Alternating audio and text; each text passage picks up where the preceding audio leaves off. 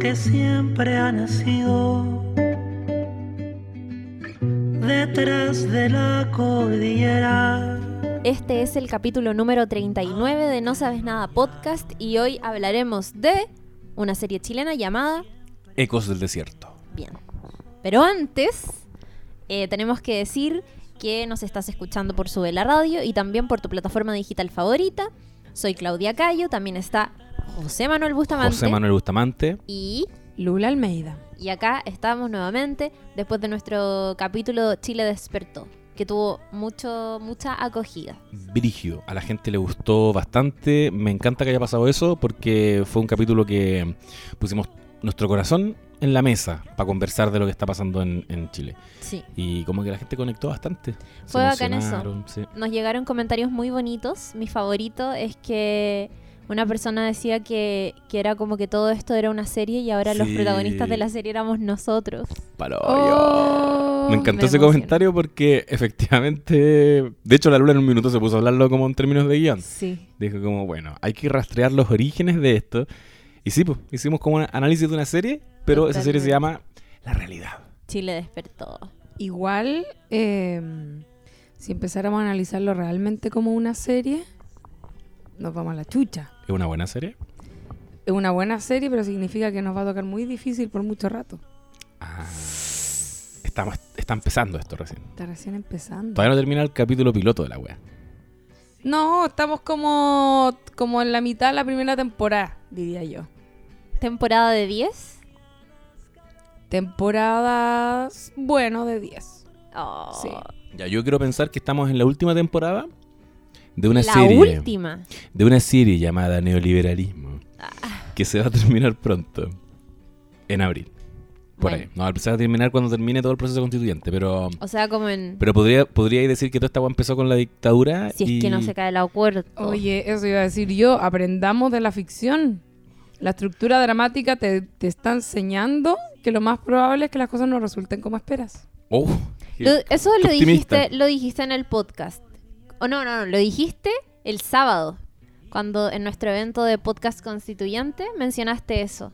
Y me pareció No súper acertado. Es que el fin de semana estuvimos siendo Sí. parte de una actividad, de una actividad preciosa que organizó otro podcast amigo llamado Clase Básica.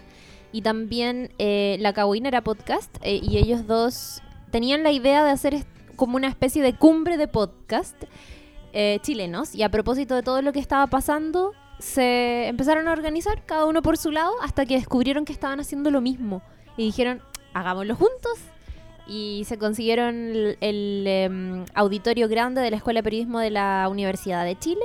Y el sábado en la mañana estábamos ahí, una decena de, de podcasts chilenos. Hice un, un movimiento. Podcasts. Podcasts. Podcasts. Oye, muy, muy interesante y muy entretenida esa actividad estuvo, ¿sí o no? Estuvo heavy. Muy buena. Me saco el sombrero por los organizadores, les Sí. organizadores que tú eh, circunstancialmente terminaste siendo parte, Chiri. Sí, eh, porque por un lado la idea está buena, pero llevarla a cabo es pega. Y el nivel de convocatoria.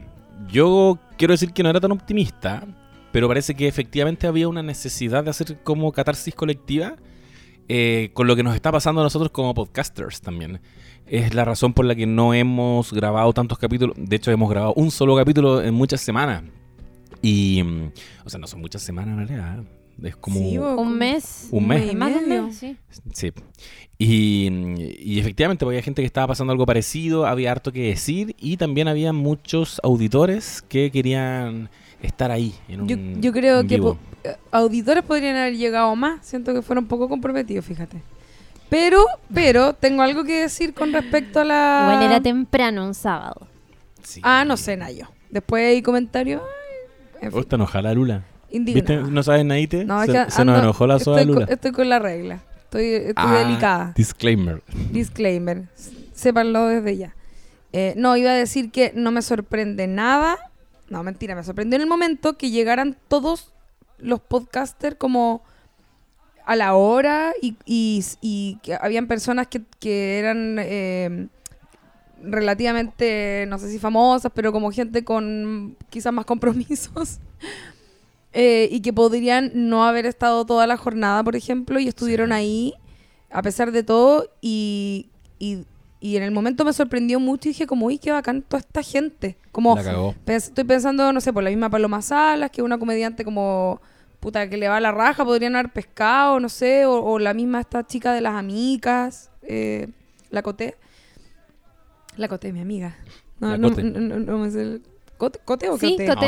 Ahí hue- María José Estoy hueveando. María José, bueno. Y eh, después pensaba, no, pues, weón.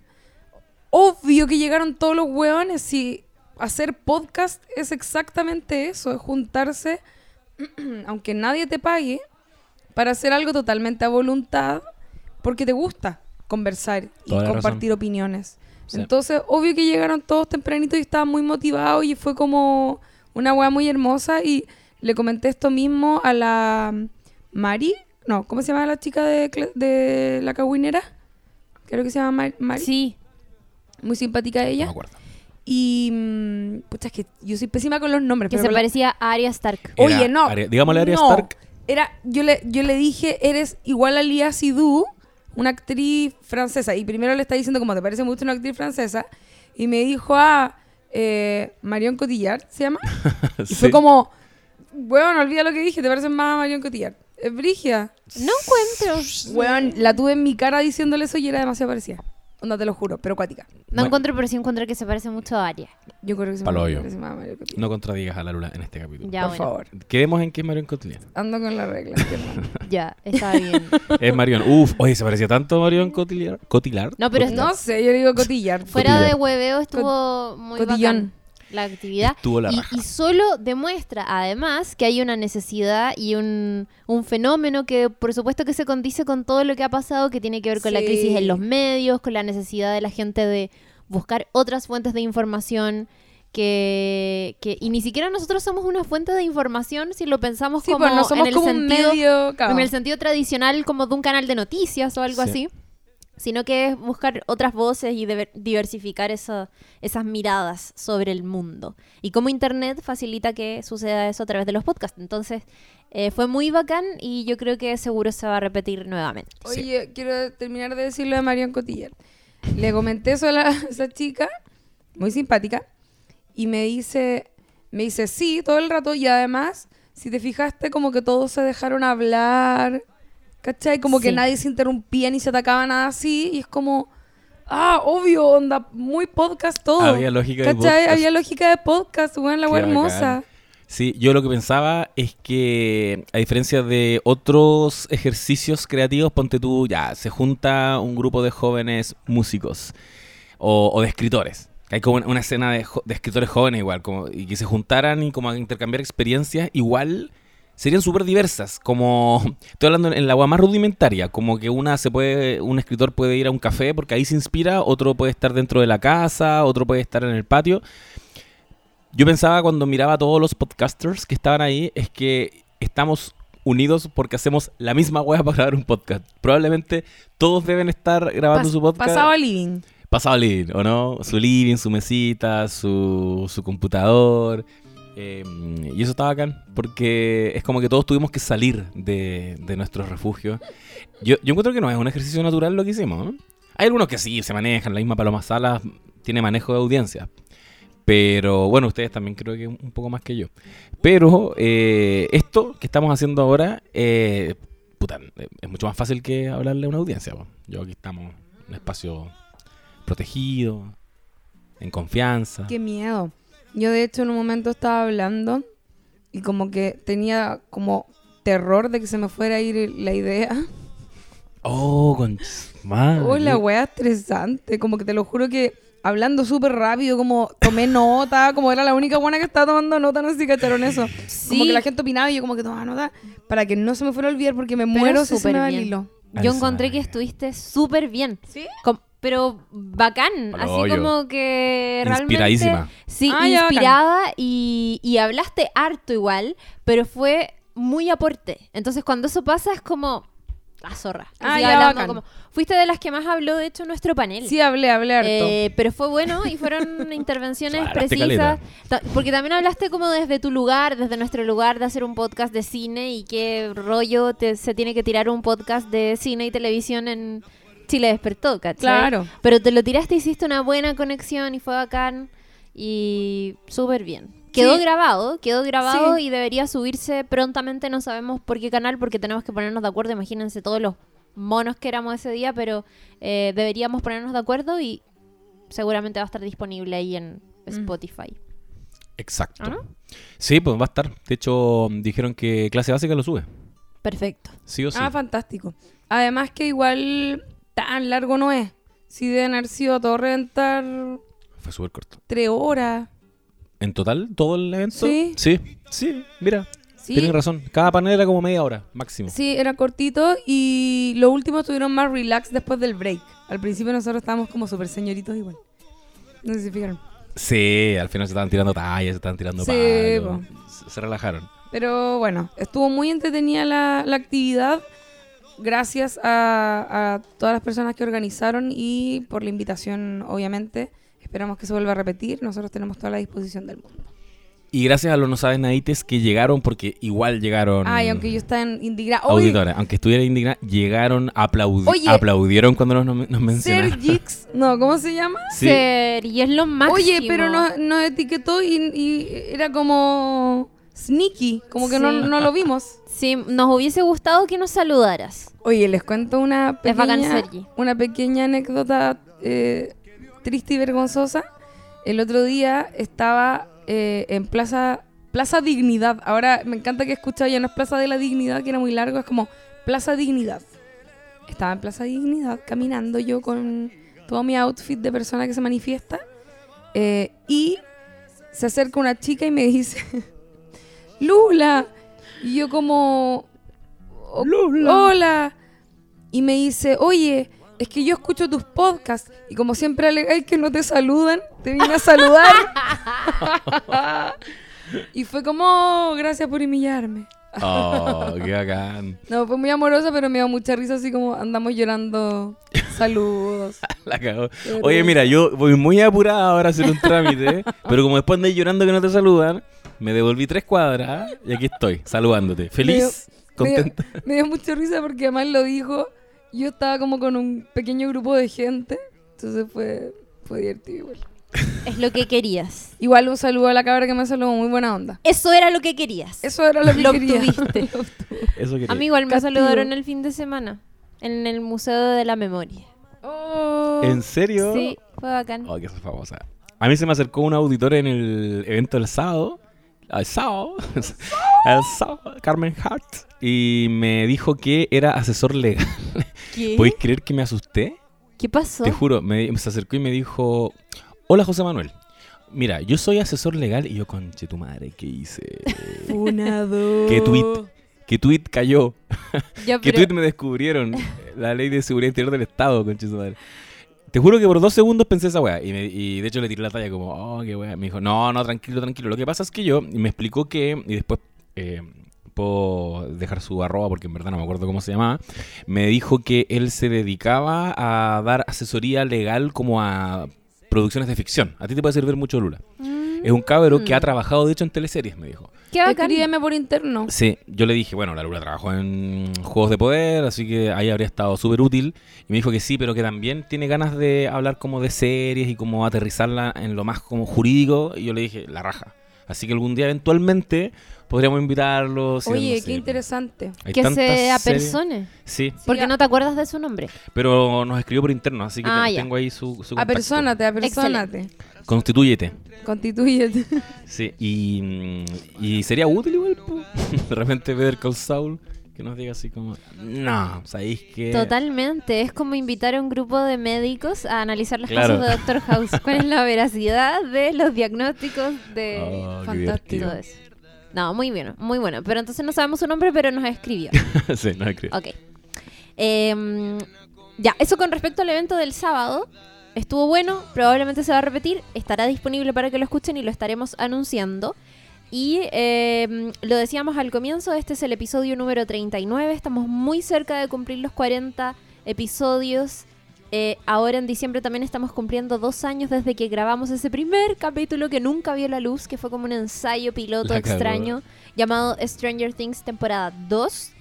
Em, y bueno, muchísima emoción por aquello.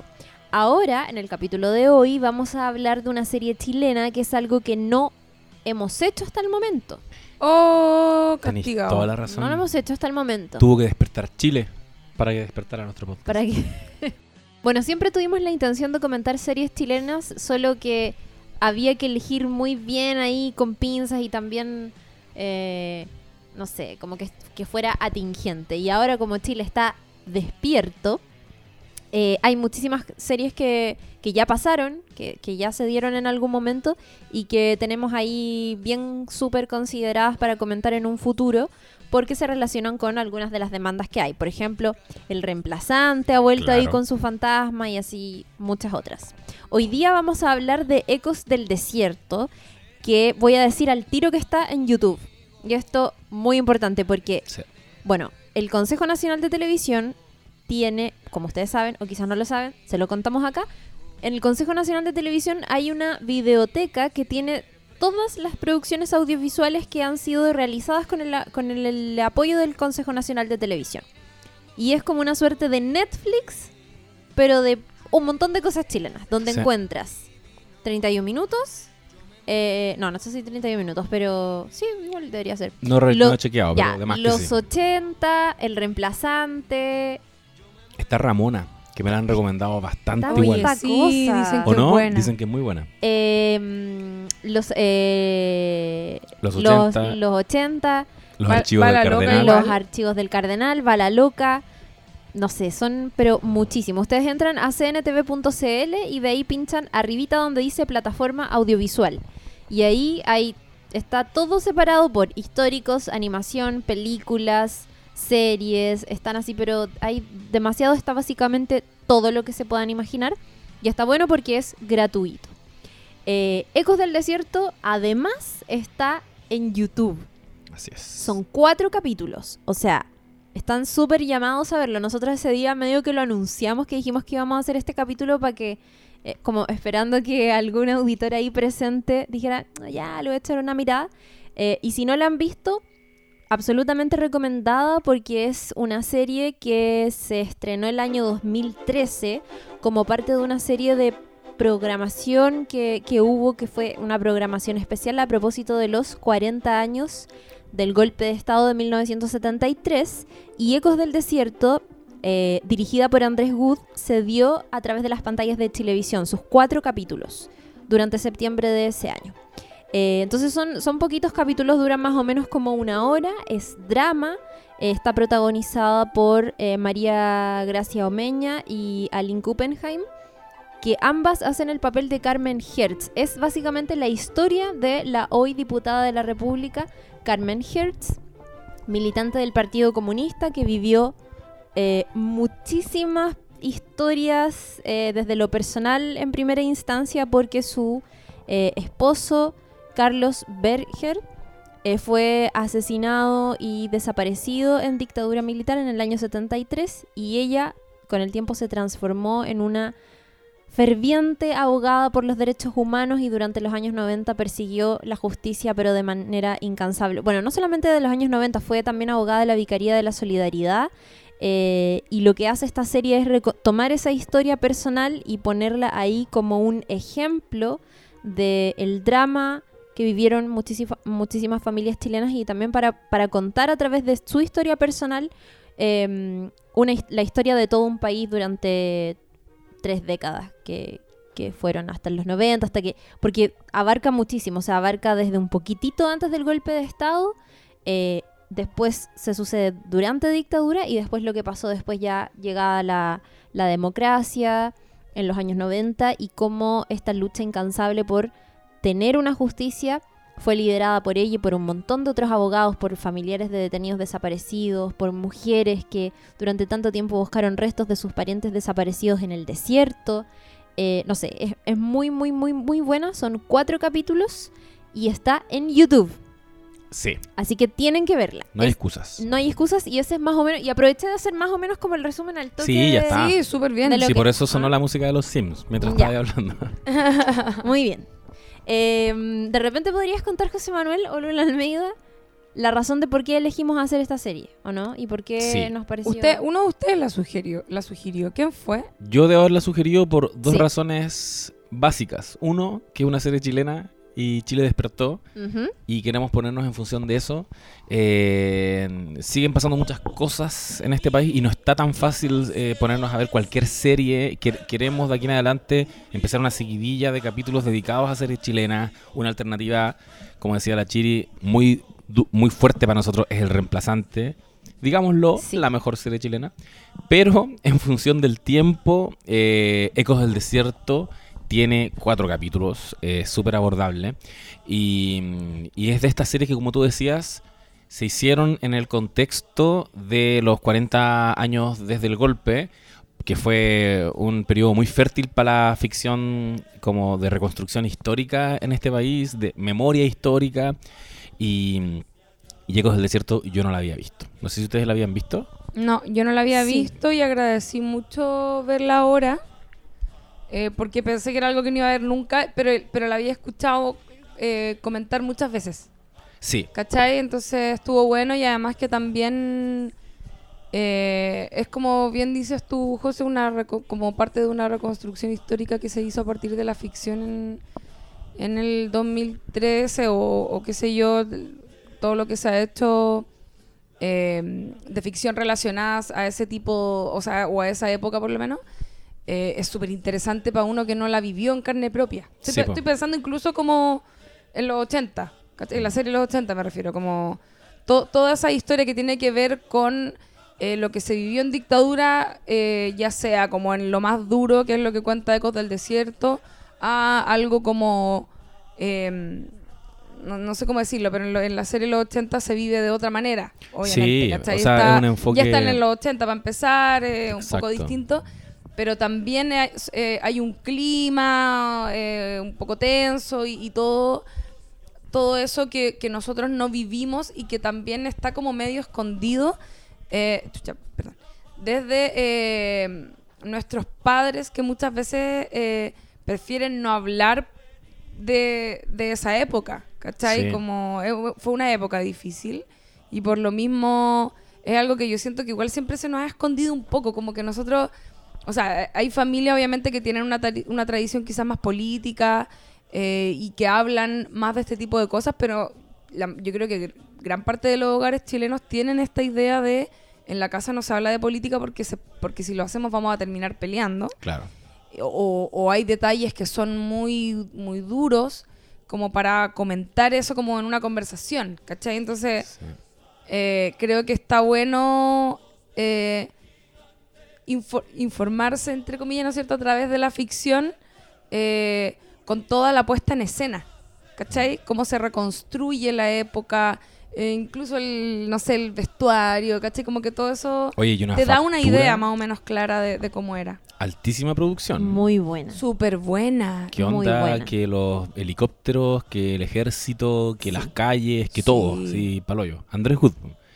Sí, Eh, po, Muy profes- buena. Professionalism. Estaba pensando en cómo eh, igual me impresionó Caleta que en esa época, en esos años, llegamos a avanzar bastante en conversar y en exponer estas heridas que, que incluso estaban más recientes que hoy, 2019. Ujú. Y, y salió una serie y, se- conjugó todo para que saliera una serie como Ecos del Desierto, que dice nombres, que muestra escenas súper crudas de fusilamiento, que es muy descarnada la representación. Eh, también eh, en ese sentido dialoga Caleta con los archivos del Cardenal, que también se hace cargo de los casos que llevaba adelante la Vicaría de la, de la Solidaridad. Eh, y pareciera que de ahí en adelante, como literal, nos empezamos a, dormir. Porque verla hoy me, me generó la sensación de que estas weas no se están hablando. Como que se dejaron de hablar durante un tiempo. Estamos hablando de que esta se estrenó en el 2013 hasta hoy, 2019. Estamos todavía reinstalando discursos y tratando de validar de nuevo unas eh, ciertas verdades y reivindicar una memoria que parecía que ya estaba como, ya como que Chile aparentemente había llegado a un consenso, ¿cachai? Como de denunciar las violaciones a los derechos humanos y, y esa fue como mi primera aproximación, fue como, oh, están diciéndonos todo súper directamente, ¿cachai? Pero espérate, no entiendo. ¿Tú pensabas que, que en esa época y a propósito de lo que de las producciones que se hicieron, como que se había llegado a un consenso? No, como que habíamos llegado a un punto en que ya la, la, televisión ¿Hubo se permite. Aquí Sí, está- estoy está quedando la cagada. reporteando en vivo. Se puso nerviosa la lula. Sabéis que hubo un accidente, pero de pronto me escucho por los dos audífonos, así que... Ah, mejoró. Mira, vaso medio lleno. No, no, ni cagando que se ha habido como reconciliación el, el día del pico.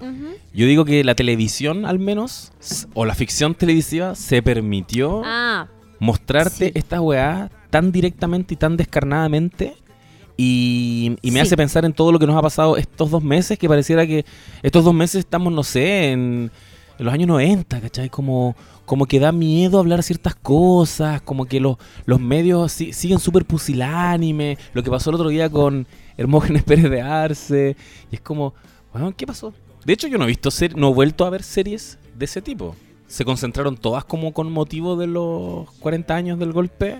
Creo que después también hubo una oleada de series históricas cuando se cumplieron no sé cuántos años del plebiscito. el año pasado fue. Pero eso, esa sensación fue la primera agua que me generó. Como impresionarme por lo crudo y lo directo, lo, lo frontal de, de esta representación de lo que ocurrió en, en esos años y que da, mucho, mu- da muy poco espacio también, da muy poca cabida a la ficción.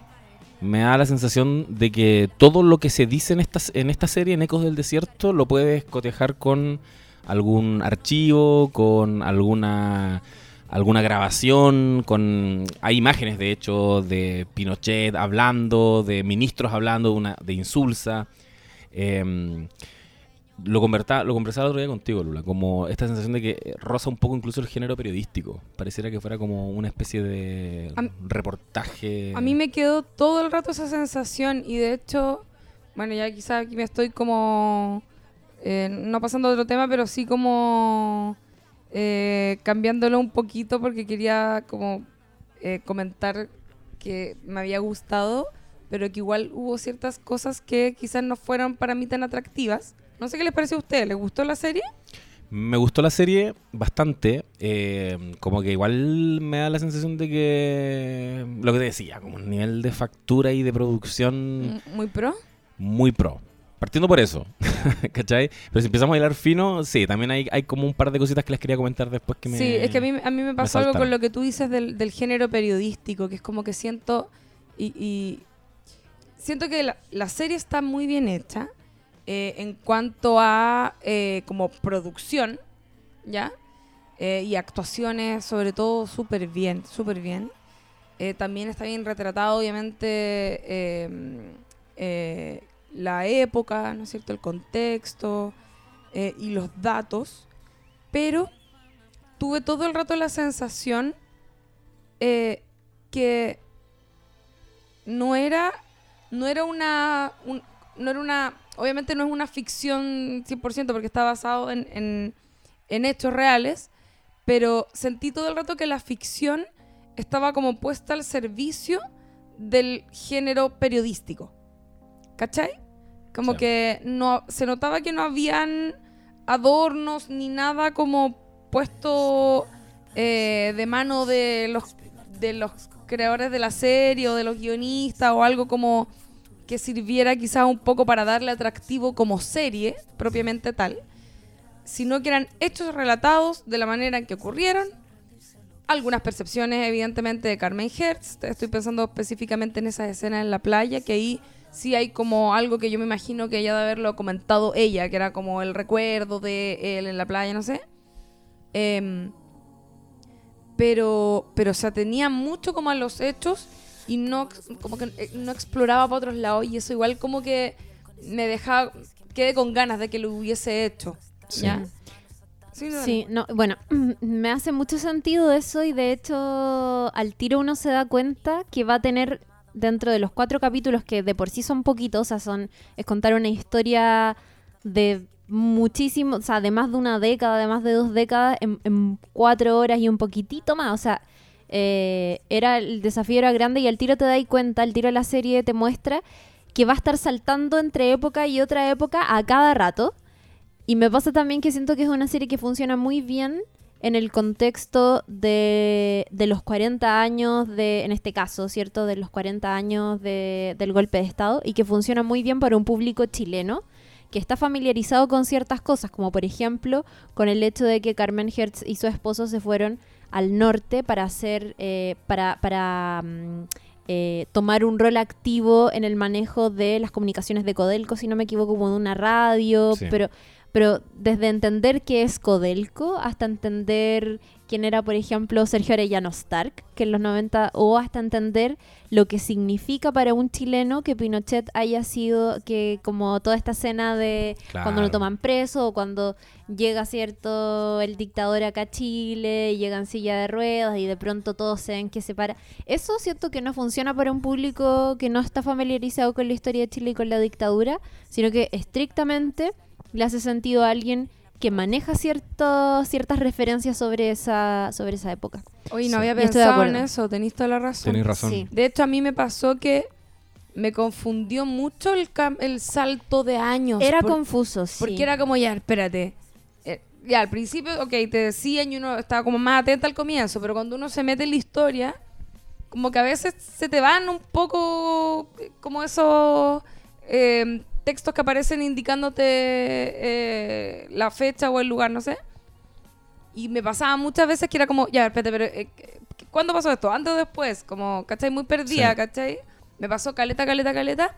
Y sentí que, sentí que eso no funcionaba tan bien en el fondo. Como Sí. que estaba, estaba medio, medio despelotado y no, no sé bien cuál era la intención de saltar de un año a otra, a otro.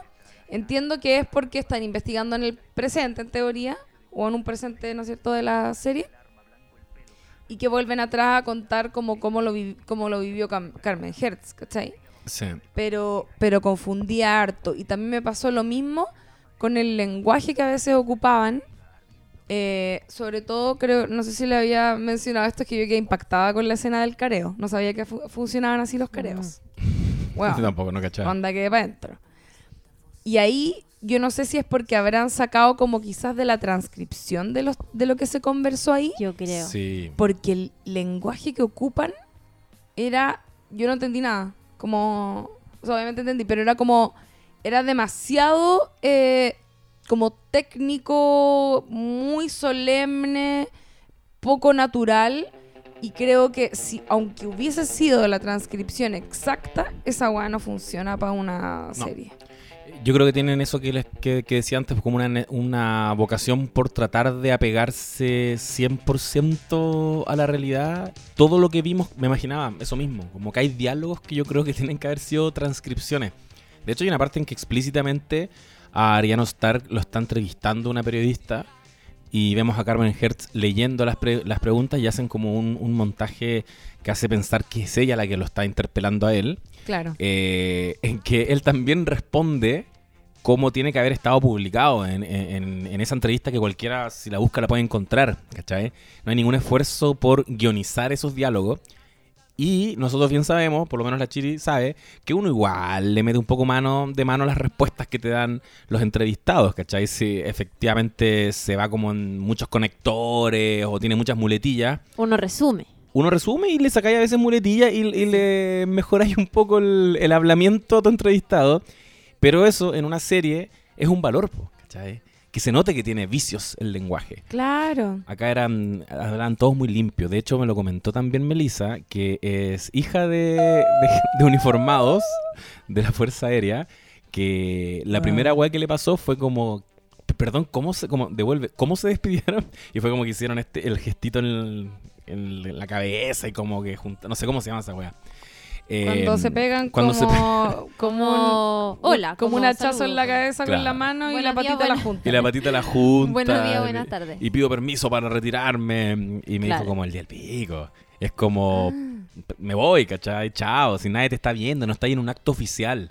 Sí. Eh, entonces, much- eso me quitó para mí, como le quitó textura a la wea, como de realidad. Estamos hablando de los careos que aparecen en la serie, que se realizaron en el Palacio Tribunales, tiene que haber sido, donde hay un juez, debe ser un juez, no sé, no sé cuál es la figura legal de la persona que, con, que, que media esta conversación entre un acusado y, eh, y, quién, y quién es el denunciante en el fondo, el que, el que lo está acusando de hacer una cosa. Es como, por ejemplo, ya, la Lula es el juez, yo, Claudia Cayo, acuso a mi compañero aquí, José Manuel Bustamante, y digo, no, él fue el responsable de que asesinaran a tantas personas en el año tanto, y tú me careas a mí con él. Entonces, ¿por qué hacían eso? Porque las em, declaraciones de muchísimas personas que se acusaban entre sí no coincidían en el relato. Entonces, el careo es una manera de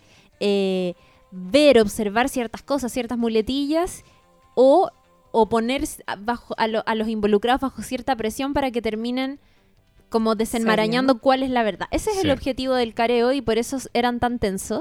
Y es verdad lo que a mí no se me hizo tan extraño, ahora que lo dicen, sí, puede ser, pero en el momento no me pasó como que entendía que todos estos viejos nada, pues como educados y, largamente como viendo una tradición que era súper como cuadrada, muy ruda, me los imaginaba hablándose así, y además porque estaban en una situación muy tensa, muchos de ellos eran de un rango menor que otros, o en otros casos eran de un mismo rango y se estaban acusando entre ellos, y muchos a esas alturas ya sabían que eh, el encontrarse culpable a esas alturas significaba cárcel o significaba como, como un delito que, no, o sea, no te salvaba y de esa ni cagando. Entonces eran conversaciones muy tensas.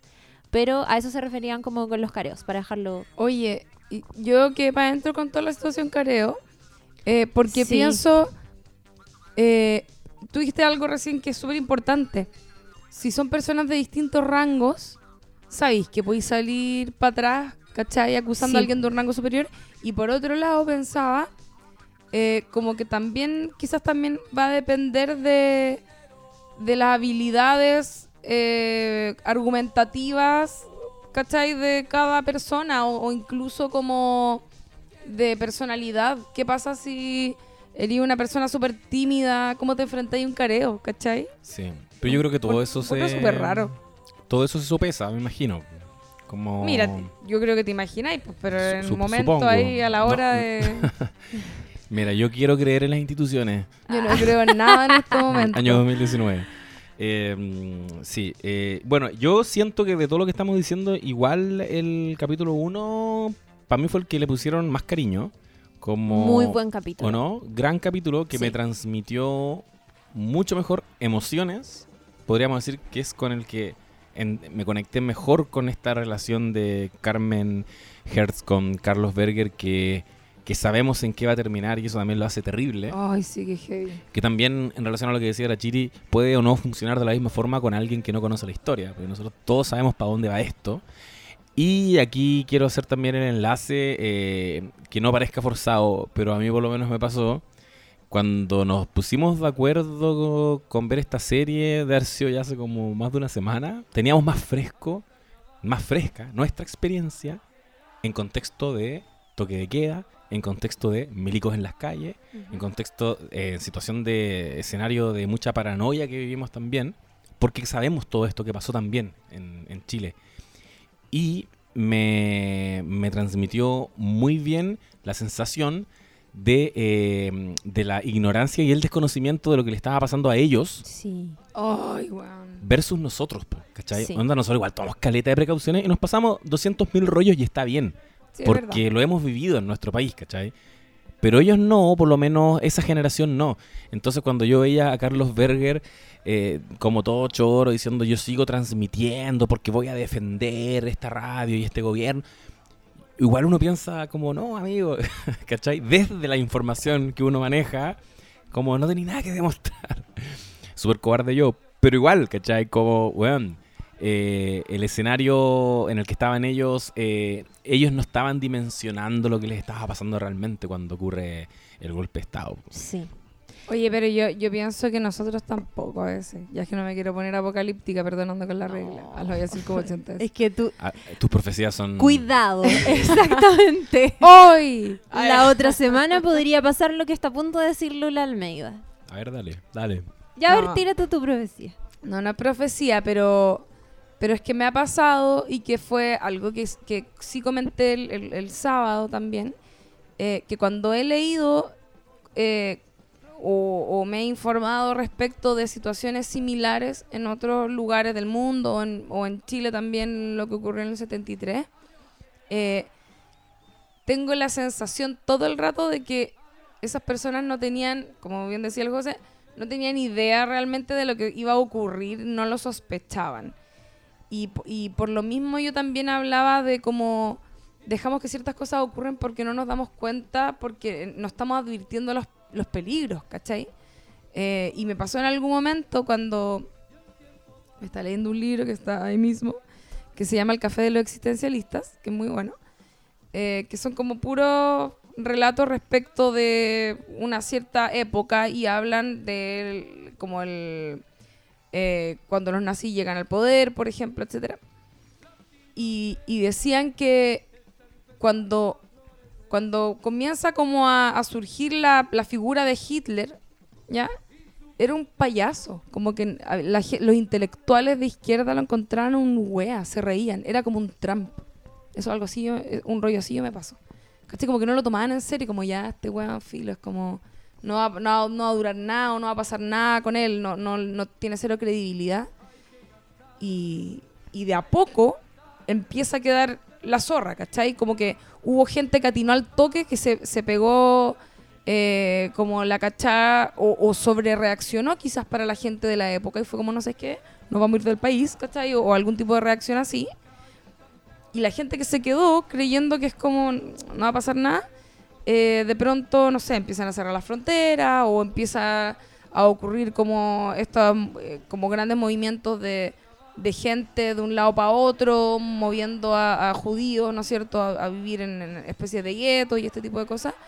Entonces, ¿a qué voy? Que es como, siento que uno escucha esta historia o la ve en este caso, ¿no es cierto?, en la serie y cuando ves que van pasando la- las cosas de manera cronológica, porque igual uno ordena obviamente las cosas aunque hubiesen estado eh, repartidas, ¿no es cierto?, en, en la serie, eh, cambiando todo el tiempo de, de, de año, igual uno lo, después puede armar como la historia en la cabeza y te das cuenta que eh, si bien sabían lo que estaban haciendo quizás, eh, no había una sospecha de que iba a ser todo tan brutal.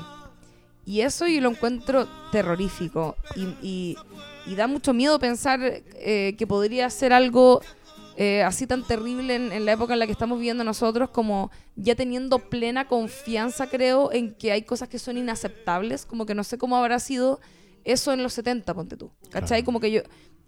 No me, no me parecería extraño que quizás antes el valor de la vida fuera otro, la gente se moría de otro tipo de cosas. Ahora- Es que era, era diferente. ¿Cachai? Entonces, ahora no, pues ahora es como que una persona muere y es una mega tragedia y es como, ¿cachai? Em, pero por otro lado, pienso, puta, no sé, hay drones, ¿cachai? Hay redes sociales. eh, alguien podría atentar contra, no sé, internet, ¿cachai? Como que igual hay, hay, hay formas más terribles eh, ahora que eh, a partir de las mismas herramientas que nosotros tenemos que nos faci- facilitan la vida, también podrían volver, volverse eventualmente en nuestra contra. Y eso lo encuentro muy terrorífico y como que, no sé, creo que hay que estar muy atento a todas las señales y, y no como... no descuidarse, ¿cachai? Sí. Yo no quiero que nos convirtamos en un podcast alarmista, igual quiero hacer un llamado a la calma. Sí, Pero perdón, si nos- anda no- apocalíptica anda con la No, regla. no, si, nos abrimos a, a este escenario, igual uno lo ha conversado. Yo, Sí, mi, mi jefa directa en la pega eh, se tuvo que exiliar siendo una huevita con sus papás Oh. y mm, se fueron a Francia y me, y me contaba un poco cómo fue la experiencia de, de los papás y ella, ponte tú, me decía que, que sí, pues que igual hay que estar hay que estar preparado y, y cómo lo enfrentáis también lle- llegado el momento, porque yo le- desde mi ignorancia le preguntaba, ya tu papá, que era del Partido Socialista, ¿en qué momento toma la decisión tan brígida de, de irse? ¿Cachai? Eh, tenéis poco tiempo. Y fue como, no, ya cacharon que, no sé, po, que los primeros eran los comunistas, eh, pero que ellos venían en la lista, así que, chao, agarrar y salir como fuera, como fuera del país. Eh, tiendo a creer que, uno tiende a creer quizás con ingenuidad que en la época en la que estamos comunicacionalmente hay menos cabida para que si llegamos a estar en un escenario así, puedan mantener un grado de hermetismo, ¿cachai? Como de, de lo que está ocurriendo. Y me imagino yo, igual sabríamos todo lo que está pasando. Ten- no sé, fluiría mejor la información en relación a esos años. Eh, eso como primera diferencia, pero mm, también soy mucho más optimista y creo que, que estamos encausados en este proceso que va para otro lado, ¿cachai? Como que, que si los fachos están desesperados en este momento es porque se les fue de las manos eh, Sí. la, la refundación de un país, ¿cachai? Pero, pero a diferencia de- del escenario que le tocó que le tocó a Salvador, Salvador Allende, era un clima de, de inestabilidad brutal que hizo que la gente, que mucha gente quisiera que ocurriera este golpe, ¿cachai? Eh, muchos de ellos fachos, algunos quizás no. Unos buenos conservadores, comillas, apolíticos, que Claro. solamente se quedaron como, puta, mis papás, ponte tú, que se quedaron con la lectura de, ah, es que hay muchas colas y la delincuencia, y ya, sabéis que eh, si no andáis metido en nada no te va a pasar nada. Y también pedían esa weá, y de alguna manera por eso también parte de la población lo validó. eh, para sacar a un presidente socialista. Ahora como que siento que la vuelta es un poco más larga, no sé si me cacháis. Sí, no, es es como que- es tendría que, que- ser un autogolpe. No, y, y, y tenéis razón también en el sentido de que es como que en esa época había una intención de instalar un mo- como de cambiar el modo de vida y instalar uno distinto, eh, de probar un, un modelo económico que ya se estaba pensando. eh, estaban preparados, ¿cachai? Los buenos ya se habían entrenado para lo que se les venía, ¿cachai? Sí, Ahora es como que los pilló por sorpresa. sí. ¿Cachai? Y por lo mismo también vimos que, eh, por ejemplo, los milicos, yo no sé si qué tantas intenciones tengan de... No sé, ¿Cachai? Esos psicópatas culiados. No, además, pero me refiero a que, pero, pero, ¿cachai? Que hay... Te eh, van a aplicar ley de seguridad. Sí, es que filo. Son los mismos. Es que si Ay, pensáis, ha pasado tan poco tiempo. Bueno, hay una cosa que, que, se ha hablado mucho a propósito de, de los casos que hay de violaciones a los derechos humanos en un mes, un poquito más, porque bueno, hasta el día de hoy yo creo que siguen ocurriendo. Probablemente en este momento están ocurriendo algunos en alguna comisaría y nosotros no tenemos idea y vamos a ver después. Pero, mm, pero se ha vuelto a hablar de, de la responsabilidad que tienen las Fuerzas Armadas y de orden a la hora de controlar el orden público, que es algo que repite Piñera, nuestro presidente, eh, actual presidente. Mi presidente no es no, Claudia. ya es que por eso dije No. el actual presidente para Sí, que sí, no sí. hagan esas lecturas. No es que yo lo aclaro, lo aclaro, me gusta aclararlo.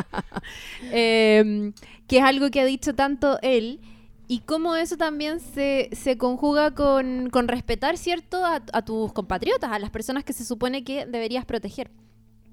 Y hay algo que, que cuando se hace todo este proceso, comillas, reparatorio, cuando se intenta hacer este periodo reparatorio en los 90, la comunidad internacional le pide a Chile que haya justicia, eh, reparación creo que era lo otro, y la promesa de no volver a repetir lo que había pasado en el pasado. Y parte de ese punto de no repetir lo que había ocurrido en el pasado implicaba que las policías, que las fuerzas militares y de orden tuvieran un entrenamiento, pero así como estricto en cuanto a la protección de los derechos humanos y que también se les educara en un apoyo irrestricto a la democracia. Estoy citando en este momento a don Carlos Margota, que es el presidente de la Comisión Chilena de Derechos Humanos. Él lo dijo hace muy poquito en la radio, con, con todo esto. ¿Tiene Y lo, y estoy citando. con Juan? Es su papá, Ah, mira. Es su papá. Ah. Y, y él decía que esa era una de las cosas que tenían que hacer y que hoy día vemos que nunca se hicieron.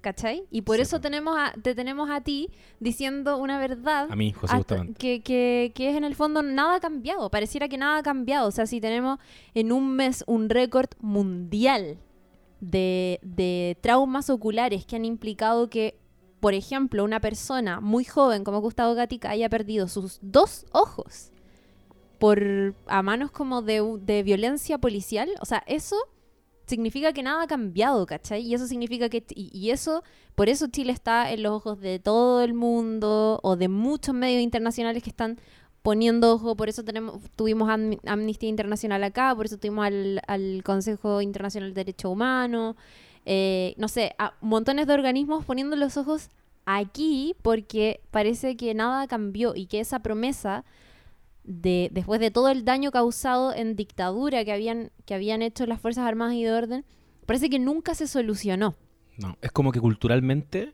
en No la- se aprendió, es como que Claro. no se hubiese aprendido.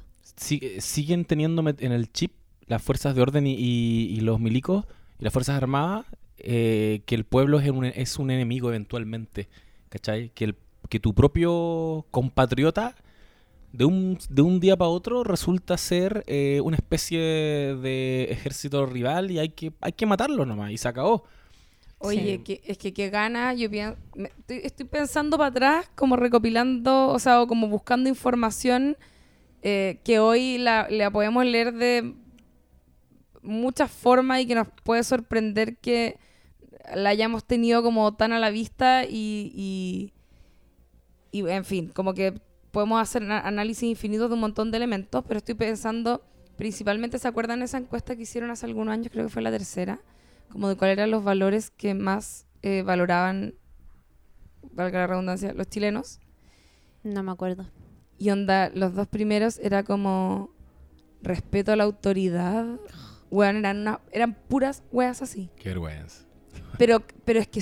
eh, Igual yo creo que hoy día cambió eso. Yo también creo, pero, pero va a depender quizás, porque no me acuerdo, no fue hace tanto tiempo, pero quizás la encuesta está dirigida a personas más mayores, por ejemplo. Sí. que son, fueron los que más afectados quedaron obviamente con la dictadura. Entonces también hay que, hay que siempre pensar en nuestra sociedad como una sociedad con eh, estrés postraumático nunca tratado y, y gente muy dañada por la dictadura, ¿cachai? Y como que eh, más encima eso nunca nunca se cuestionó realmente, creo, como que la gente que uno escuchaba hablar eh, en contra de los crímenes eh, ocurridos en dictadura, de, de, de todo el- todos los, lo- las violaciones a los derechos humanos, toda la injusticia que hubo, eh, no era parte del discurso oficial que estaba en los medios, por ejemplo.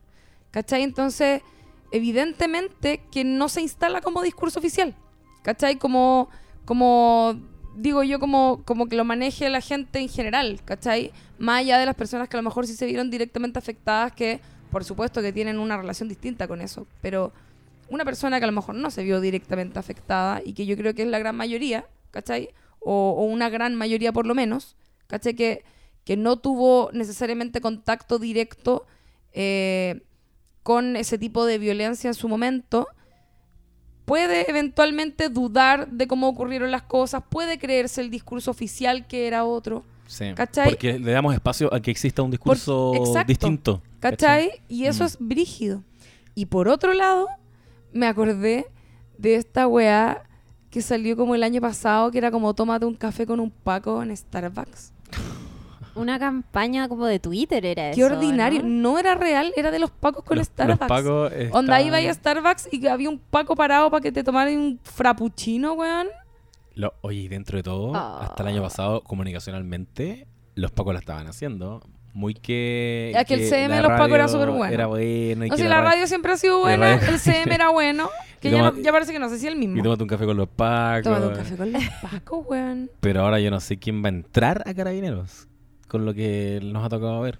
¿Qué cabro chico está pensando en este momento? Por- me dan unas ganas. Es que yo, yo, yo estoy entrando, perdón, en la desesperación como de querer eh, ya entrar a razonar con algunos. Onda, esos niños, bueno, por favor, no, no se titulen, no se salgan de ahí. ¿Cachai? Sí. Como le van a cagar la vida a ese weón. La otra vez hablaba con una, con una cabra que, que había tenido como una conversación con un ex Paco más viejo y el weón como que tenía, estaba preocupado por la salud mental de los Pacos.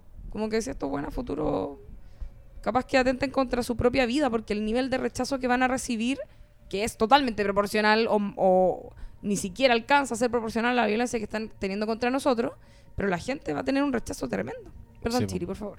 No, que eh, con lo que decía que no sabía cómo iban a ser las generaciones, igual hace un par de semanas, no sé si se acuerdan de las largas filas en muchas partes de Chile de cabros con sus mamás, algunos, que estaban intentando sacarse el servicio militar. Eso igual Sí, te dice algo, porque Sí. fue una reacción inmediata, o sea, justo coincidió con que estábamos en, todo, en medio de todo este eh, movimiento social en el punto más álgido a fines de octubre o principios de noviembre, que eran, pero colas como nunca antes visto en los últimos años de eh, cabros de 17, 18 años que estaban ahí para como sacarse el servicio militar por las razones que sea. Eh, iba a decir antes que algo que, me, que sí me gustó mucho de la serie, que creo que siempre es bueno recordar, es, eh, y que está relacionado un poco con lo que estábamos hablando, es que nunca hubo este proceso de, de, mm, de reparación y de perdón por parte de las Fuerzas Armadas y de orden. Y que nos recuerda que nunca se abrieron, nunca se confesaron esos secretos, nunca, nunca se pusieron a disposición de la justicia para esclarecer un montón de cosas. Y por eso hasta el día de hoy hay muchos detenidos desaparecidos, porque nunca hubo una intención de colaborar con investigaciones que estaban en curso. Y eso también fue porque nunca se tomó eh, el peso real del daño que habían hecho a, sus compatriotas, a esos que supuestamente deberían haber protegido. Eh, y eso se muestra en la serie, bueno, a, a partir de muchos casos, pero hay una escena que, que está súper buena, que es una entrevista que le va a hacer el personaje de Catalina Saavedra, que es la mejor amiga de Carmen Hertz en la serie, El, el alivio cómico. que va a encontrarse con eh, Moren Brito, que está interpretado por... eh, ¿Cómo se llama este actor? Se me olvidó, es demasiado Eh, típico. Que, que sí, uno jamás se lo hubiese imaginado en un papel de un milico. Sí, sé cuál es, pero... El que murió. No. No, no, Morén Brito es el que van a, a visitar a, a Punta Peuco. Ay, me siento pésimo. A veces hablamos por WhatsApp cuando saca, cuando, cuando está con eh, actividades nuevas. A ver. ¿En serio? Sí. Yo estuve todo el rato mientras veía el capítulo tratando de acordarme el nombre porque... Ay, ¿cómo Luis? Dubó. Luis Dubó, Luis Dubó. Por la chucha me siento pésimo por Ah, haberme olvidado el nombre de Luis. Dubó. Ya, perfecto, ok. Que, dicho sea de paso, excelente casting. Pero así para, para haber hecho de Moren Brito, porque son muy parecidos. Y lo mismo pasa con José Sosa, que hizo de Arellano Stark. Sí. Que si ustedes googlean ¿Se Arellano Stark, son Se iguales. O sea, Sosa es muy parecido a Arellano Stark y, More- y, mm, y Luis Dubó Luis Dubó. es muy parecido a Moren Brito. Oh. Bueno, una de, la- de las escenas que están bien buenas en la serie, de las tantas, es una entrevista que hace em, la mejor amiga de, Carmen Hertz, interpretada por Catalina Saavedra, cuando va a hacerle una serie de preguntas a Moren Brito que está preso. Eh, y le, dice, usted le disparó, a-", porque a, esas alturas hay cierta claridad de que él estuvo implicado en la muerte de manera directa del esposo de, de- de Carmen Hertz en el año 73. Y la actitud de él todo el rato es una actitud que tuvieron muchos ex uniformados, que Sí. era, no me acuerdo, Mm. no sé, fue hace tanto tiempo, ¿para qué le voy a decir una cosa por otra? Yo solo recibía órdenes, todo Sí. pasó tan rápido, no sé. Y eso es mentira. O sea, es imposible que una cosa tan relevante se haya olvidado. Entonces, eso está bueno porque no hay que olvidar que nunca hubo un afán de colaboración Mm. y eso es súper importante. Y, y digo que es súper importante porque hoy día, después de todo lo que ha pasado durante este último mes y medio, no puede volver a ocurrir. Y por eso hay tanta gente enrabiada y tanta gente preocupada que estamos preocupados de que, por ejemplo, em, no sé, el carabinero que le disparó en los ojos a Gustavo Gatica eh, se encuentre. Creo que ya está identificado, no, no me manejo mucho en eso, pero, pero que haya cierta justicia porque hay gente que efectivamente lo, lo volvió a pasar mal y lo, y lo volvió a pasar mal, o sea, cifras así, pero ya, ¿cuántos? Vamos como en casi 300 casos Sí. de trauma ocular, que es una cosa nunca antes vista. A ese cabro, hijo de profesores, que era muy joven, que, loco, había ido a marchar porque, no sé, porque era como tú, como muchos de los que están escuchando, como nosotros mismos, y fue herido de manera pero brutal. O sea, porque también quiero ser como, como que me pasa que hay algo que siento que nos ha pasado en, el ul- en las últimas semanas, es que quizás después de todo lo que hemos visto en redes sociales y todo, hasta cierto punto uno em- como que deja de sorprenderse. Sí, empecé De a verlo tanto. se empieza a transformar en algo Y- normal. en algo normal. Y es como, esa weá no puede pasar, ¿cachai? Hay 200 casos y, y durante muchas semanas vimos que habían casos de pérdida ocular todos los días. Y ahora ya como que no, no puede dejar de sorprendernos eso y no podemos dejar que, que deje de considerarse grave. Y en verdad no tengo la receta para, para hacer eso. O sea, como que, ¿cuál es la respuesta? Como recordarlo todos los días nomás y que no se nos olvide nunca. pero no sé, Como que no Yo- podemos... Yo creo que no, es muy difícil. no soltar la calle es una parte importante de eso. por ejemplo, Como no, Sí. por ejemplo, yo no vivo cerca de Plaza Dignidad. Vivo, eh, me tengo que pegar el pique cuando voy, igual. O sea, Ujú. no, no me queda la mierda, pero tengo que dirigirme intencionalmente porque ya no tengo razones, ya no estoy trabajando por allá, ¿cachai? Claro. Eh, pero hago el esfuerzo de ir y darme un par de vueltas por último, aunque no vaya de, de- así como del todo a protestar, porque a veces no puedo porque tengo que hacer algo, qué sé yo. Eh, y uno sabe que ahí vas y como que te quedas un poco atrapado un rato porque no podéis salir a veces. Pero creo que ir es muy importante, sobre todo para la gente que o no vive cerca o trabaja en un, en un lugar que a lo mejor no queda cerca de ahí eh, estar en contacto con la gente, estar en contacto con las demandas. Por último, no sé, yo dejo a veces prendido Galería Cima, la, la- la transmisión en directo de la cámara, ¿no es cierto?, que está todo el, todo el día observando la plaza, porque así me siento un poco, me siento conectada y, y también ayuda a, a- a tenerlo presente todo el tiempo, que yo creo que es algo importante. Creo Es que súper eva- importante. evadir a esta altura es un error. Creo que está bueno tomarse descansos, que es distinto. Sí. Pero me pasó el otro día, me junté con unas amigas y, y ellas trabajan en, como para otro lado, ¿cachai? Eh, y las veía que estaban desconectadas. Y, como- y yo venía como muy llegando de, como de, la, de la guerra, ¿cachai? Y era súper rara la comunicación porque yo no podía sacarme de la cabeza lo, lo que estaba pasando. Y ellas estaban como muy normal tomándose una chela, ¿cachai?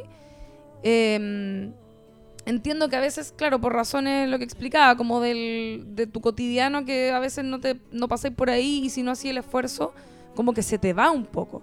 Pero no hay que soltarlo por, por, para, para uno mismo, pero también porque no hay que soltar la, calle como, la, la calle como movimiento, no podemos eh, desperdigarnos. ¿Cachai? Es importante mantenernos cohesionados eh, hasta que logremos algo. Bueno, no hemos logrado nada, loco. Y es súper razonable sentir que a esta altura de las movilizaciones hay desgaste. eh, yo, yo creo que hay, hay varios que se están entrando.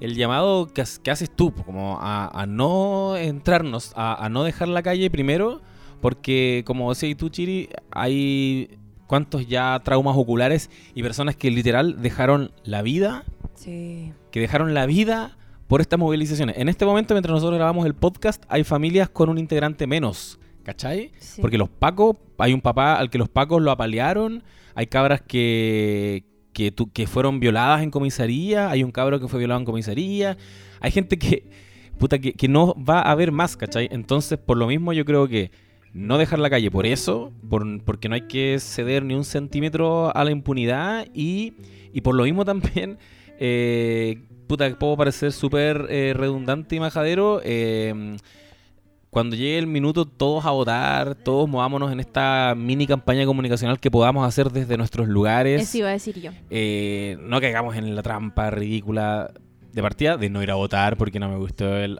el acuerdo al que se Sí, llegó. no, no, no. Yo sí estoy bastante decepcionado con esta, est- esta, este acuerdo por la paz al que se llegó. Sí me, fue como patar la guata para mí ver, ver al- a diputados como, como Boric centra- sentado. Está bien, todos nos reímos de mm, Barney Selberg, hoy qué, qué amurrada está y el meme, pero igual tenía a Boric sentado en la misma mesa. Mi sensación fue, y la voy a sostener siempre, que lograron descomprimir en alguna medida el- la movilización Sí, totalmente. les dieron una respuesta eh, actores que no estaban eh, llamados a dar esa respuesta, ¿cachai? Es como cuando tú tienes la posibilidad de negociar para lograrlo todo y te conformas con que te digan esto es lo que les vamos a ofrecer y, y- y vamos ya bajando un poco las revoluciones porque ya estamos encaminados a este acuerdo por la paz.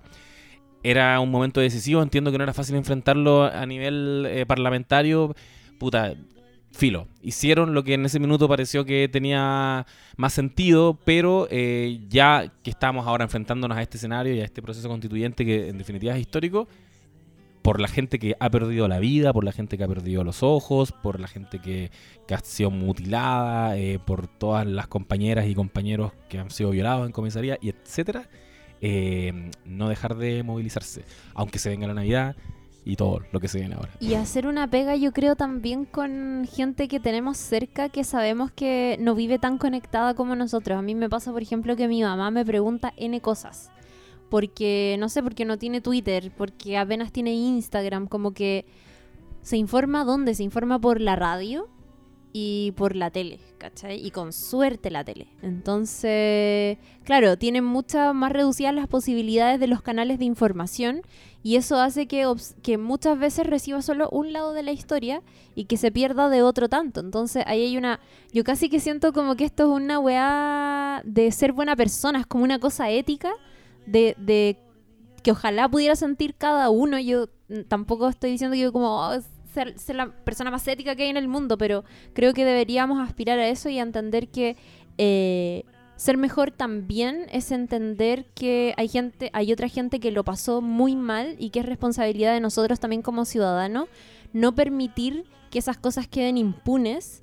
Porque, puta, si tú estuvieras ahí en su lugar, obvio que tampoco quisiera. O sea, la justicia es muy importante, ¿cachai? Entonces hay que hacer como pegas desde donde nosotros estemos, desde ese lugar de como, mamá, no, en verdad te recuerdo esto, las cosas son así, como, o, o no necesariamente con tu mamá, puede ser con el vecino, con la tía, con los que sean más duros de cabeza, como que siento que uno puede actuar de muchas maneras para contribuir en algo, eh, además de estar en la calle, y que si tenemos la oportunidad hay que puro hacer. Sí, es verdad. Y, Oye, no, y no y- dejar solas a, esa, a esas familias y a esas personas que, que se han llevado la parte más dura de la represión. Sí. Es heavy. Em, Yo solamente quería decir ah, sí, que sí. igual cabres, mascarilla, antiparra, Que Todo- me da rabia todo lo que eso. puedan, porque está brígido que ahora estamos cotizando. Es que yo encuentro que es un absurdo brígido, No, es una- surrealista ir Estoy a. comprando antiparra en el estar Lisi, comprando- ¿cachai? No, y, y que ahora no se ponen afuera sea. del. de esa- a- a- en el costado del Cerro de Santa Es Lucía. que los, los vendedores... Todo. Oye, los comerciantes... pero el kit completo. son- la sí. antiparra, Son- la bandana. La bandana se llama Sí. siempre reinventándose. La Saben lo que onda. hay que vender. Pero eso también te da. eh, bueno, hemos visto que los pacos, con toda su represión, igual están apuntando, Brígido, ponte tú, a estos piquetes de salud que están ayudando a los, a los cabros heridos, porque saben que están cumpliendo una función importante, ¿cachai? Sí. Se están ensañando contra ellos. Ay, Me contaron que le, ro- le robaron los escudos a un... A un... O a- sea- creo que a los que estaban instalados en la calle de Reñaca. Los pacos, puta, ridículos con láser, con miras láser, usándolos Oye, también, ¿Los tirando pies. Yo lo he visto escondido en el parque forestal, escondido detrás de árboles, así como pendejos, weón, jugando, apuntando. Son tan imbéciles. Así que Ah. eso nos demuestra de alguna manera que estas formas de resistir que está teniendo la movilización igual eh, está teniendo efecto. Así que protegerse. Si ya sabemos cuál, ya sabemos lo que, no- a lo que nos exponemos, tratemos de evitar eh, esos daños, ¿cachai? Qué paja tener que estar diciendo eso, weón. Sí. Sí, Pero- pero, es verdad, a cuidarse. real. Para A nuestros auditores mucho. extranjeros que nos escuchan, esa es la, la Tengo unas situación. antiparras gigantes. Salimos el outfit del verano y, Sí. y- y el hit Sí. del verano es la canción de las tesis. Me veo tan mal con las antiparras, son gigantes, como que ni siquiera son mi talla, como, como ya, gigantes. Sí. Pero son útiles y hay que usarlas. Hay que usarla. Al principio hay, hay personas que las empezaron a sacar y, y yo igual pensaba como, oh, me quiero comprar las mías. Porque al principio no eran tantas personas. Era como que yo veía un No, loquito con ahora es- antiparra. Y era como, oh, le uso colar. Pero igual usaría. Y ahora ya todos. Yo tengo esas, mascar esas como mascarillas pro, como con un ¿Sí? filtro, Ah, sí. seca. Y toda no, yo estoy ahí al borde del casco. sirven caleta, pero te la sacáis. Yo también he ido con. De bici. He ido con el, con el de invierno. Yo tengo uno de invierno y uno de verano porque el de, el de invierno es demasiado caluroso, pero protege las orejas y el cuello un poco. Bacán. Y el de verano tiene hoyito y Claro. es como mucho más chico. po. Entonces me he puesto el otro, eh, pero a la vez me da miedo porque pienso, puto, un Paco me puede pillar y creer que soy como, no sé, ¿cachai? Como me ve más protegida. Sí, puede po. pensar que ando más cuática y tratar de herirme, ¿cachai? Han logrado que nos dé miedo. Han logrado que Paco nos dé miedo. A mí me da miedo. Yo reconozco. eh, cuando pasa el Paco culeado, perdona que perdona que yo soy tan grosero. Me he puesto bastante grosero en este podcast. Pero no tengo otra palabra para... Sí, Paco Conche su madre. Cuando pasa por al lado mío, eh, antes había un miedo como a que ya me va a mojar el guanaco, oh, me mojó el guanaco, ¿cómo te fue en la marcha? No, me mojó... Eh, oh, quedé ahogado con el gas de las lacrimógenas. Ahora pasa un Paco irreal como que me paraliza un poco. Yo les conté que, que me pasó un balín, un perdigón súper cerca un día que estuve ahí en- atrapado en el Cerro de Santa Lucía. Y, y desde entonces esa sensación culiada de que, lo- por lo que hemos visto, yo sé que un Paco se puede bajar de la patrulla y disparar y chao. Y, y- Oye, y, es- y disparan, quizás, no sé, ya no están autorizados a tirar perdigones, no sé si lo están cumpliendo o no, pero disparan las lacrimógenas a la gente, al cuerpo, a la cara. La otra vez vi un video de un cabro, no sé si lo vieron, no- creo que no se viralizó tanto, pero un cabro que le llegó en la cabeza y creo que hasta perdió masa encefálica. sí. ¿cachai? El- a la misma Fabiola Campilla y le, le Sí. dispararon en la cara como a 5 metros.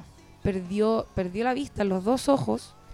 Eh, o sea, le mutilaron el rostro a una mujer que iba a, trabajar a cumplir un turno de noche, más encima en este, como que es todo tan terrible que, que me pasa que no, no logro sentir compasión eh, por los pacos. Eso me pasa. Cero. Como que, porque eh, normalmente yo soy muy de ponerme en los zapatos de todos, es como el, un, un vicio de guionista, ¿cachai? Como de tratar de pensar como en la cabeza de cada uno, porque obviamente todos tenemos motivos igual distintas, pero de verdad ya llega un momento en que independiente de tu trayectoria de vida, de tu, de tu contexto, de, de por qué decidiste, no sé, meterte a esa institución, porque a lo mejor sentía que te estaba salvando tu futuro, ya llega un momento en que las decisiones que tomáis como adulto son responsabilidad tuya, ¿cachai? Y si le disparáis a una persona al lado con, le- no sé si le han yo, yo he tenido pacos al lado disparando el escopetazo de la lacrimógena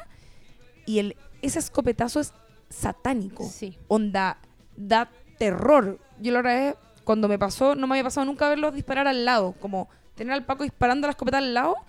Vi la weá y casi me meo loco, onda, salí. De ahí que no me acerco más a los weones. ¿Cachai? Como salí arrancando porque caché que están disparando muy cerca de la gente. ¿Cachai? Entonces, Sí. eh, claramente no hay ningún tipo de criterio y por lo mismo tenemos que cuidarnos muchísimo. ¿Cachai? No, no hay que, no hay que em, dudar de eso. ¿Cachai? Principalmente porque uno no sabe que- como el- qué Paco le toca al lado. O sea, además que hay, un, hay hueones normales. No me cabe duda que debe haber gente que está en esa situación y que a lo mejor ni siquiera quiere estar ahí. Pero hay varias personas que tienen personalidades totalmente torcidas y que celebran con eso, si se sabe, ¿cachai? Y además me pasa que uno Festinan, se queda con perdón. la... Sí, que a, a veces me quedo con la sensación de que incluso es como... No, le, no les enseñan nada de derechos humanos. O sea, como que la otra vez creo que Lorena Frías, que fue ex directora del Instituto Nacional de Derechos Humanos, decía que eh, todos estos cursos de derechos humanos que en su momento se comentaron a harto en la prensa y todo, eran parte de la cara de relaciones públicas de carabineros porque lo que había quedado demostrado ahora era que no había un, un entrenamiento real, no hay una conciencia real. Uno se queda incluso con esa sensación como, chucha, pero es que entonces no los entrenan para nada, ¿cachai? Porque ¿cómo se explica que le, haya llega, que, que le hayan mutilado el rostro a una mujer con una... eh, fue una lacrimógena, ¿o no? Sí. Lacrimógena.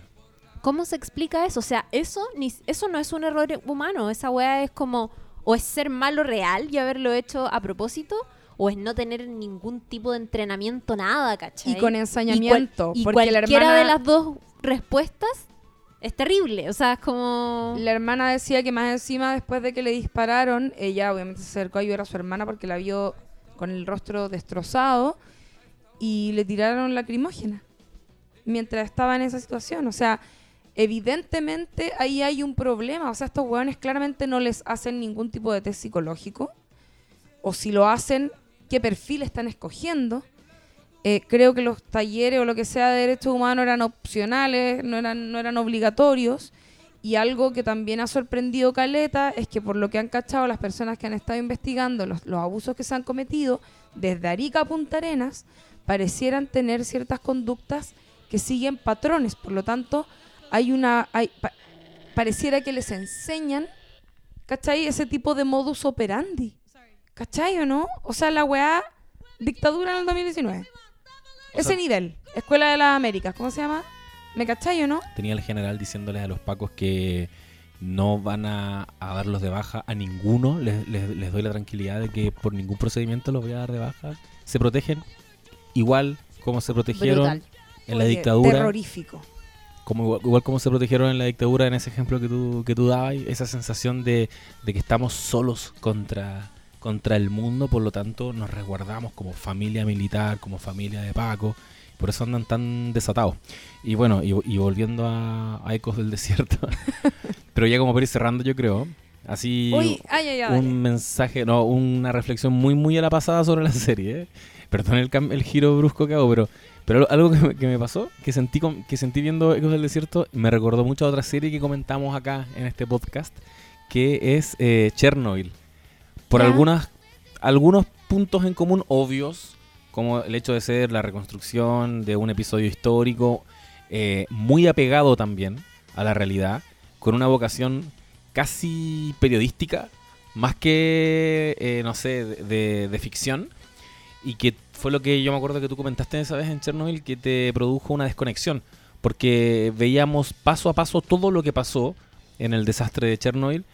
Pero nunca, tú, tú decís como ejemplo, Lula, que nunca supiste cuáles eran las motivaciones de Legasov reales, qué pasó con él realmente. Porque la serie se, se como que enmarcó mucho en, en mostrarte en detalle lo que había ocurrido. Bueno, yo creo que me pasó algo semejante con, con Ecos del Desierto. Quizás por el momento en que salió también la serie existía esta vocación más periodística, por lo tanto también no profundizó, no te mostró muchas capas más de los personajes. Que está Carmen Hertz, figura pública que, que todos conocemos.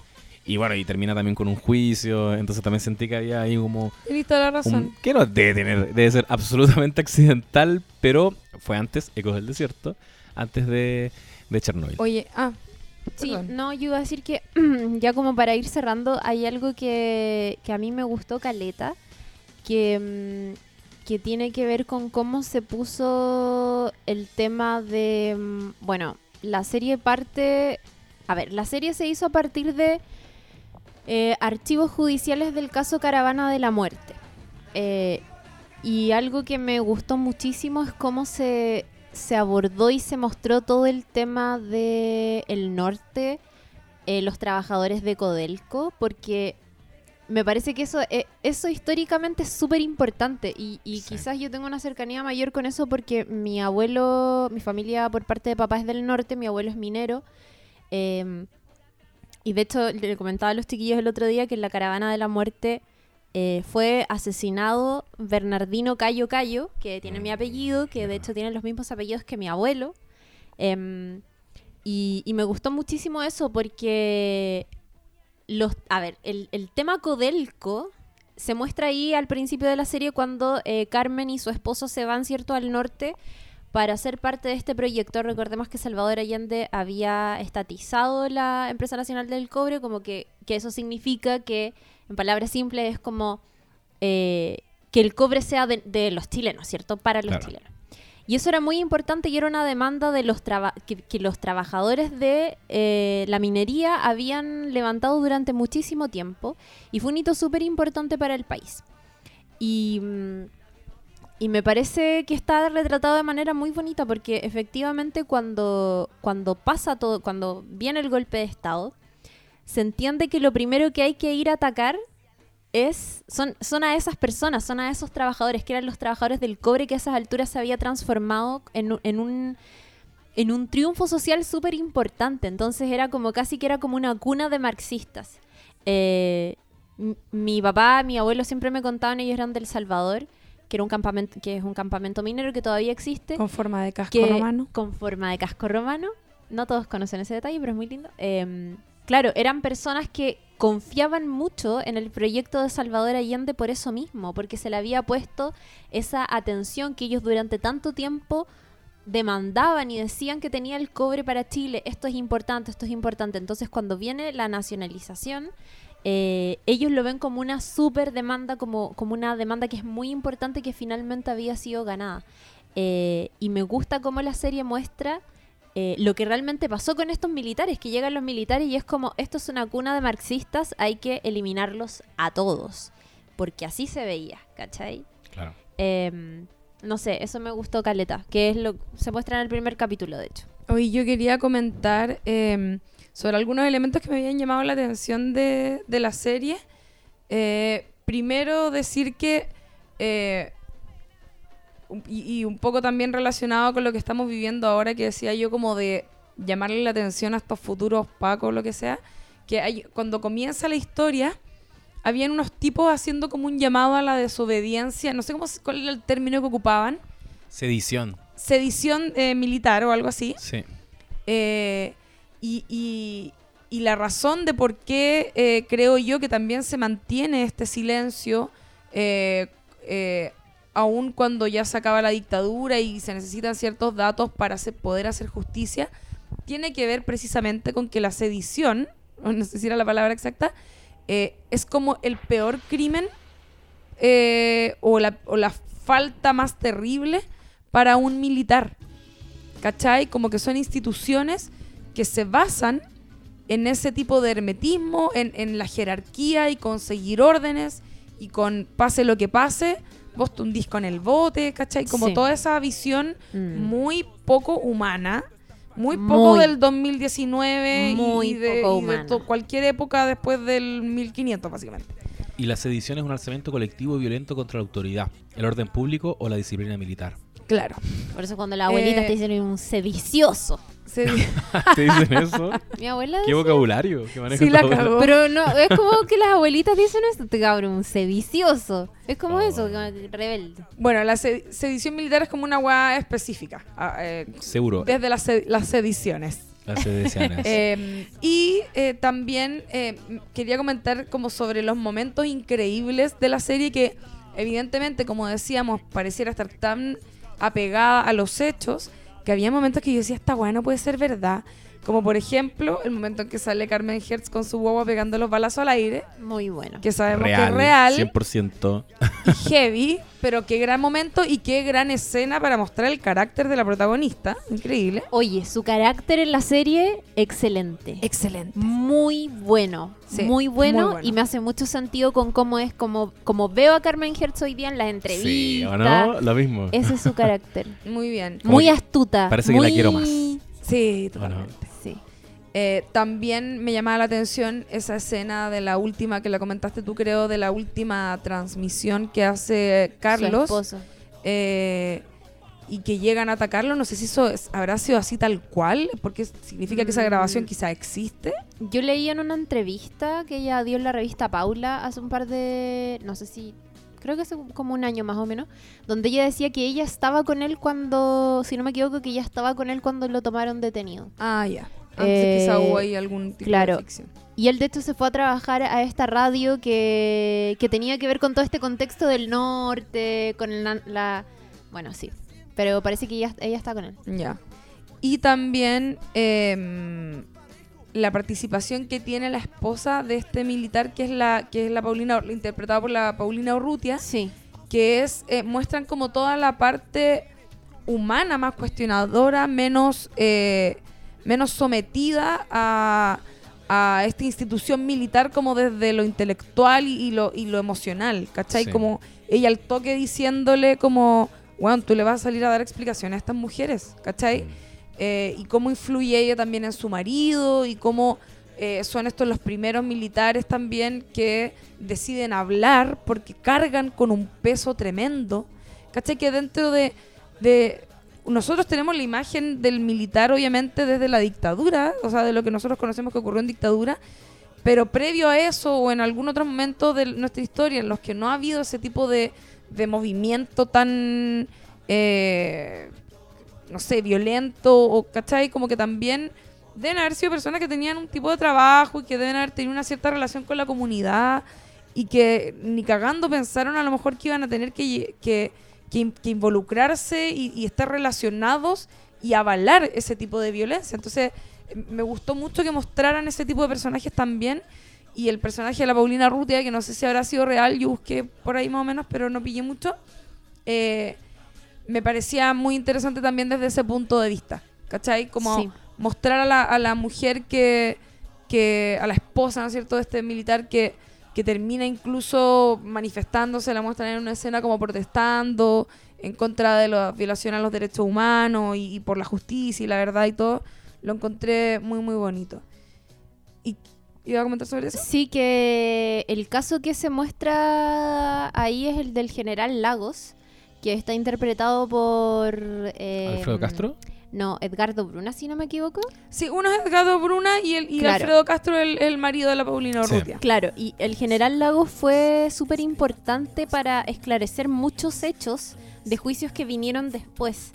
Y yo también estuve investigando ahí todo y, y Carmen, Carmen Hertz le dedicó unas palabras de, de agradecimiento y como, como un poco homenajeándolo por la valentía que él había tenido, que era eh, ser fiel, ¿cierto?, a sus principios y a una ética, a una moral que está por sobre lo que te enseñan en una escuela militar que muchas veces tiene que ver con delatar a tus compañeros, pero entender que lo que se hizo ahí era muy grave y, y ponerse también a disposición de la justicia para, para, para entregar respuestas a estos familiares, etcétera.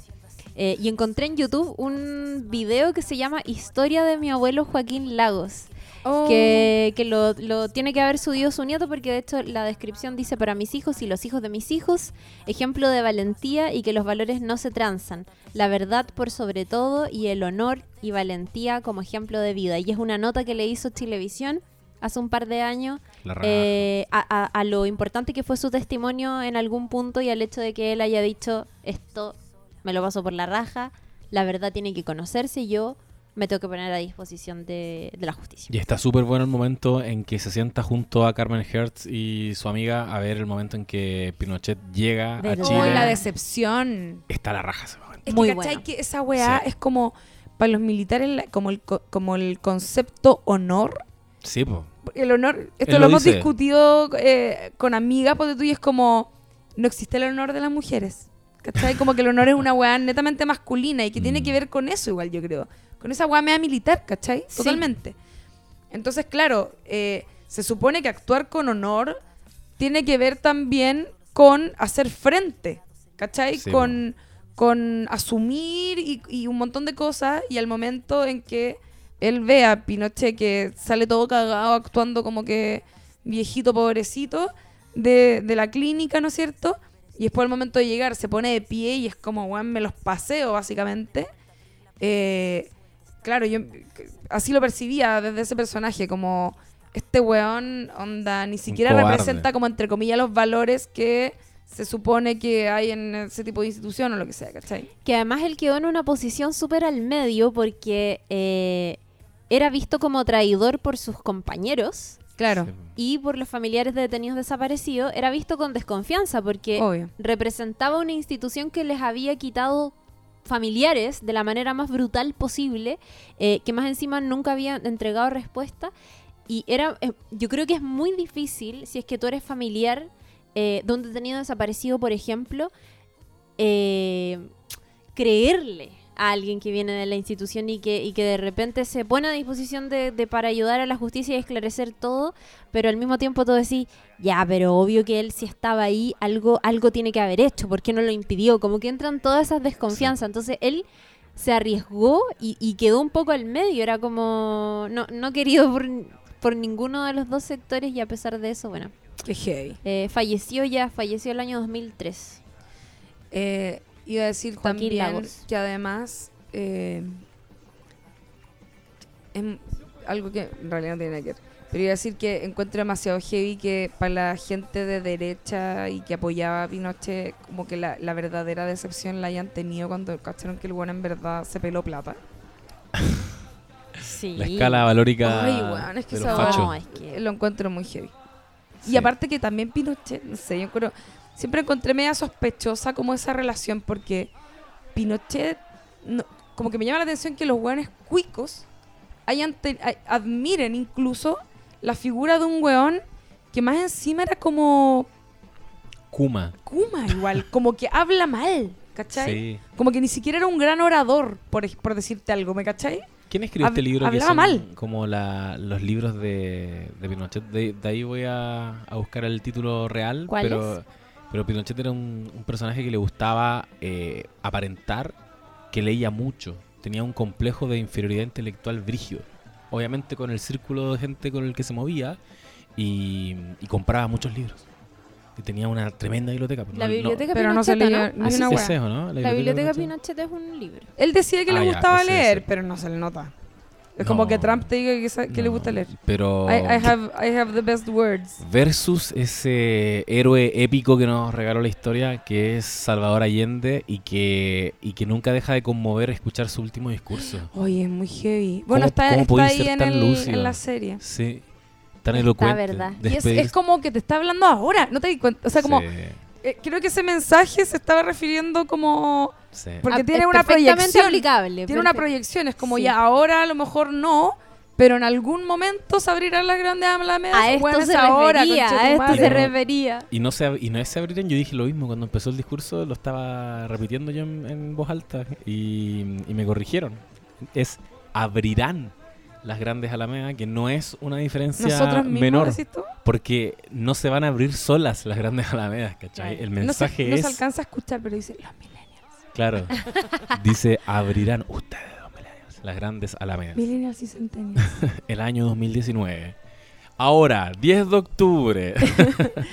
Oye, bueno, sí. Yo solo quería decir eh, también para cerrar que la única relación que veo con Chernóbil tiene que ver con que ahora vamos a tener que empezar a ver en algún momento los efectos que va a tener sobre nosotros, weón. Todas esas lacrimógenas Sí. tóxicas. Horror.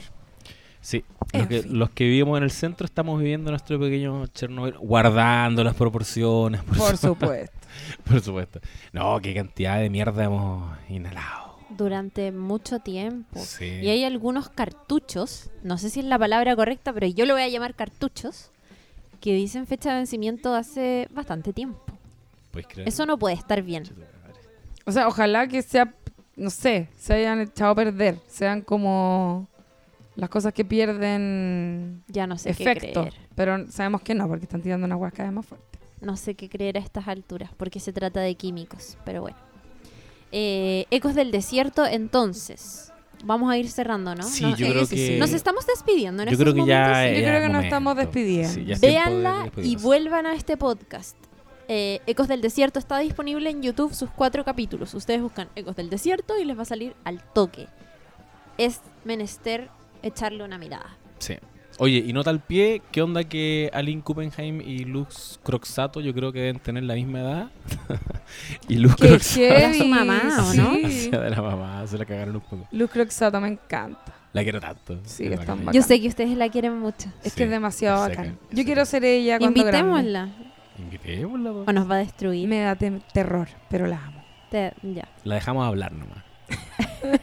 vamos a empezar a hablar, vamos a hacer como la sinopsis y nos va a destruir al tiro. Como, Claro.